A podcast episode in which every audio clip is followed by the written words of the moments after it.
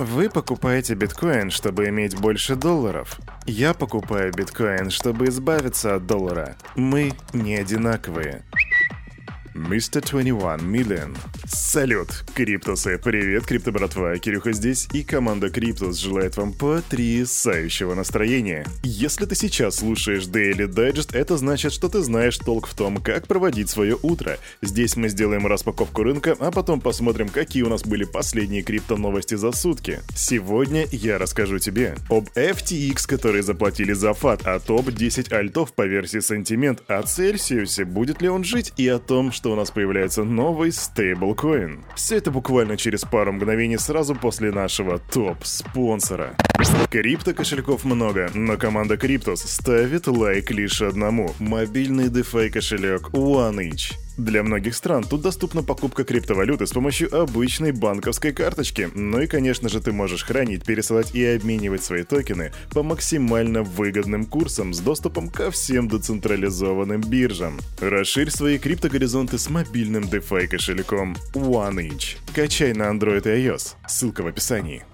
Британские ученые выяснили, что каждый криптан на медвежке может жить без еды, без воды, без хороших эмоций, даже без теханализа, но то, без чего он долго не протянет, это незнание того, что происходит на рынке, поэтому полетели на рынок, посмотрим, что там. Я вот надеюсь, что все будет ништяк. Давайте для начала на Crypto Bubbles зайдем, посмотрим, какие там пузыри сегодня стрель... Оу, это за день? Это за день, дорогие друзья. Aptos плюс 44,4%, да, три четверочки. Mina плюс 27,9%. Я только недавно, блин, слил Aptos. Я думал, блин, стоит заходить в него. Нет, ребята, те, кто удержались дольше меня, мои вам поздравления. GMT плюс 23,6%, не думаю, что кто-то из вас находится в этой позиции, и токен T плюс 29,3%. Кирюха, а есть минусы? А минусов нету, дорогие друзья, да. А, не, соврал. BSV минус 2,5%, но это практически ничего, судя по тому, что у нас сегодня с утра встречает на рынке. Отлично, отлично, зайдем на CoinMarketCap и давайте посмотрим. Да, кстати, дорогие друзья, я смотрю, я предоставляю данные на основе CoinMarketCap. Если вы смотрите смотрите на TradingView или на CoinGecko, то данные могут немного отличаться. Совсем чуть-чуть, но разница будет. Окей, биткоин 23 181 доллар, это 2,5% роста, между прочим, и эфириум 1617, это 4,46% роста за сутки. Капа рынка сегодня у нас, ну-ка гляньте. Ну-ка гляньте, 1 триллион 54 миллиарда 399 миллионов при доминации биткоина 42,4%. Ну что же, цифры воодушевляющие, пузырьки сегодня радуют, следующий. В общем, именно так выглядит рынок на четверг, 26 января 2023 года. Ну а теперь присаживайся и полетели в Криптополис, потому что нам давно уже пора приступить к новостям. Погнали! А начнем мы с вами со старого доброго душнилова. Почему? Ну, ты догадался, да, мы начинаем новости из России. И тут две новостишечки будет. Первая касается майнеров в России, а вторая касается стейблкоина в России. Угу. Давай начнем с майнеров. Налогообложение майнеров в Российской Федерации будет осуществляться по аналогии с остальным бизнесом и зависеть от формы регистрации. Об этом заявил Анатолий Аксаков, ты его хорошо знаешь. По его словам, законодатели рассматривают майнинг как одну из форм предпринимательской деятельности, поэтому налоговые ставки для него будут действовать как для всех. Если налог на вмененный доход, то форма регистрации бизнеса – предпринимательство без образования юрлица. Все в рамках налоговой системы. А если майнер оформлен как ИП, то и будет платить как ИП. Так объясняет депутат. В общем, могут установить налог либо единый на вмененный доход от 7 до 15%, либо ты будешь как бы платить налог на прибыль в 20%. Но, опять же, это пока что не финальные цифры, и законопроект пока проходит стадию рассмотрения правительством, так что циферки предварительные, занимаешься майнингом, имей в виду. The Second новость from Матушка Россия, и тут будет также фигурировать Анатолий Аксаков и будет фигурировать слово stablecoin. В общем, в Госдуме подтвердили наличие планов по выпуску стейблкоина, который будет обеспечен золотом и предназначен для международных расчетов. Да-да, то бишь ты им пользоваться не будешь. Анатолий Аксаков у нас в составе российской делегации полетел в Иран, где они поговорили-поговорили, и по итогу он заявляет, что Россия может выпустить вот такие вот стейблкоины, чтобы проводить расчеты за экспорт, в том числе и с Ираном. Вообще, общем, да, это в очередной раз такая международная история, и мне вот больше тут интересно не то, как этот стейблкоин работает или какие страны будут с ним связаны, мне интересно, как его, блин, назовут. Вот правда интересно. Информации об этом я пока что не нашел, да и пока, в принципе, это разработка. И, кстати, Анатолий Аксаков считает, что мы движемся вот в правильном направлении, так что, да, не сомневайтесь, ребята. Да, кстати, у меня для тебя челлендж. Напиши-ка в комментах, как называется валюта Ирана, и я тебя упомяну в завтрашнем дайджесте. Кину, так сказать, тебе респект. А теперь идем дальше.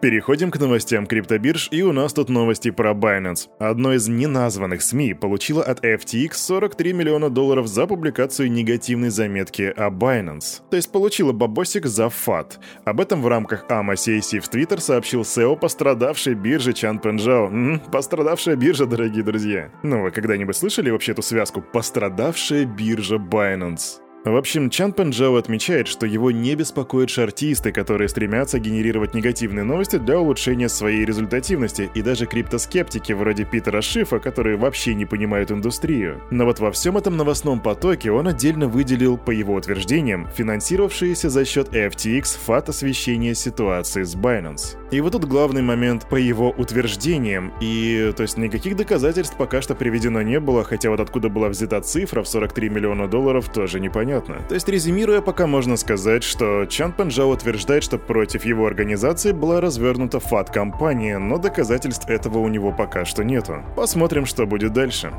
Уже сегодня, 26 января, у Binance появляется новая фишечка и называется она Self-Trade Prevention, которая позволяет исключить вероятность совпадения и исполнения ордеров одного и того же трейдера. Такая штука называется Self-Trading или самоторговля. Ну или правильнее даже сказать торговля самим собой, и она происходит, когда ордера пользователя или группы связанных пользователей совпадают с их же собственными ордерами, то есть получается так, что торговля идет, а фактически владелец актива не меняется. Таким вот образом можно нагнать объема торгов, тем самым создав создав иллюзию, что актив пользуется спросом, и тем самым даже исказив его стоимость, потому что люди будут смотреть на объемы торгов и такие, хм, неплохо, надо бы вложиться в этот активчик, там движуха идет, а на самом деле это просто чуваки торговали сами собой. Короче, теперь два момента. Во-первых, на Binance такой темы больше не будет, потому что они разработали защиту, ну, по крайней мере, по их утверждению. Это первое. А второе, если ты хочешь больше знать о манипуляциях на рынке, то у нас на Cryptus Media в YouTube есть видео, посвященное манипуляциям. Хочешь познать темную сторону торговли? Милости просим. Идем дальше. Темная сторона. Да, обожаю Звездные войны. Насчет темной стороны, дорогие друзья, не загоняйтесь с этой темой, не заигрывайтесь, потому что это всегда опасно. За это можно и в тюрячку присесть. Кстати, насчет тюрячки. Прокуратура Южного округа Сеула выдала ордер на арест фактического владельца одной из крупнейших криптобирж Южной Кореи, которая называется BitHump. Владельца биржи зовут Кан Джон Хэн, и его обвиняют в манипулировании ценами акций нескольких аффилированных компаний. Не манипулируйте ценами акций, дорогие друзья, потому что все это может плохо плохо кончится. И, кстати, небольшой ликбез по биржам Южной Кореи. Там есть две самые крупные биржи. Первая это Upbit, а вторая это BitHump. Суточный объем торгов на BitHump составляет полмиллиарда долларов, и биржа основана в 2014 году, то есть ей уже на минуточку 9 лет. За это время биржа пережила и кучку хакерских атак, и там всякие рейды полицейских, обыски в офисах, и вот теперь, видимо, за них плотненько так взялись, если... если раньше не брались на самом деле. В общем, обновления, апдейты будут в следующих Daily Digest'ах. Быстро новость от Celsius Network. Они начали переговоры с кредиторами о выпуске нового цифрового токена для погашения своих долгов. Так сообщает их адвокат. Ну, в смысле, адвокат Celsius Network, а не кредиторов. Юрист заявляет, что компания предоставит суду подробное описание своих планов по выпуску актива и реорганизации бизнеса к концу этой недели. А я тебе, дорогой криптон, напомню, что еще в конце или в начале июля прошлого года Celsius подавали заявление о банкротстве, и вот сейчас они такие, хм, а может быть нам не стоит торопиться, может быть мы таки сможем выбраться. И, кстати, они не единственные, кто так делает. Также делает сейчас биржа FTX и их новое руководство, потому что они говорят, что кредиторам будет полезнее, если биржа восстановится. Потому что в таком случае они смогут как бы, ну, гораздо больше компенсировать, нежели сейчас. Ну что же, ждем апдейтов. Новости криптопроектов, дамы и господа, и тут аналитики из Sentiment притащили нам списочек самых развивающихся на данный момент альткоинов. И я еще раз скажу, развивающихся, это не в смысле самые перспективные, самые дорогие или самые хайповые проекты, нет, это те проекты, которые за последние 30 дней было внесено больше строк кода, то есть где разработчики сидят и усердно пилят свои проектики. Итак, дамы и господа, первое место, Polkadot, в нем 441 обновление. За ним идет его тестовая сеть, которая называется называется Кусама, также 441 обновление. Третье место Cardano, 337 обновлений. Четвертое Decentraland, 309 обновлений. Статус или SNT 308. Космос, он же Атом, 258. Filecoin 252. ICP или Internet Computer. Ты еще про него не забыл, я вот помню. 220. Ethereum. Слышал про этот альткоин? Говорят, что еще тот шиток. 219. И нечто с названием Concordium или CCD. 205 обновлений. Э, небольшой research. Consortium — это блокчейн первого уровня, который поддерживает смарт-контракты с высокой скоростью проведения проведения транзакций. Ох, никогда такого не было, и вот опять. Не знаю, чем он будет отличаться от всех остальных, но Concordium — десятое место. Усердно пилится, между прочим.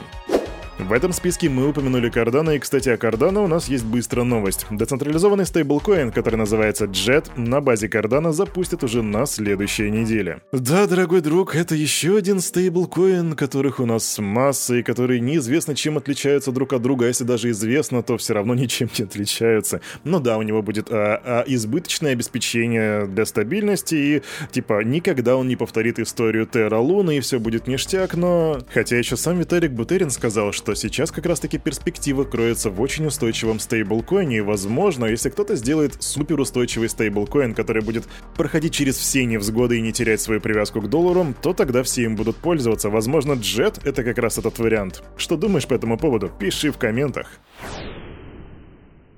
А на этом, на это утро у этого парня за вот этим микрофоном все. С вами, как всегда, был Кирюха и команда Криптус желает вам потрясающего настроения и помните, все, что здесь было сказано, это не финансовый совет и не финансовая рекомендация. Сделай собственный research, прокачивай финансовую грамотность и разрабатывай критическое мышление. Увидимся завтра в 9.00. Пока.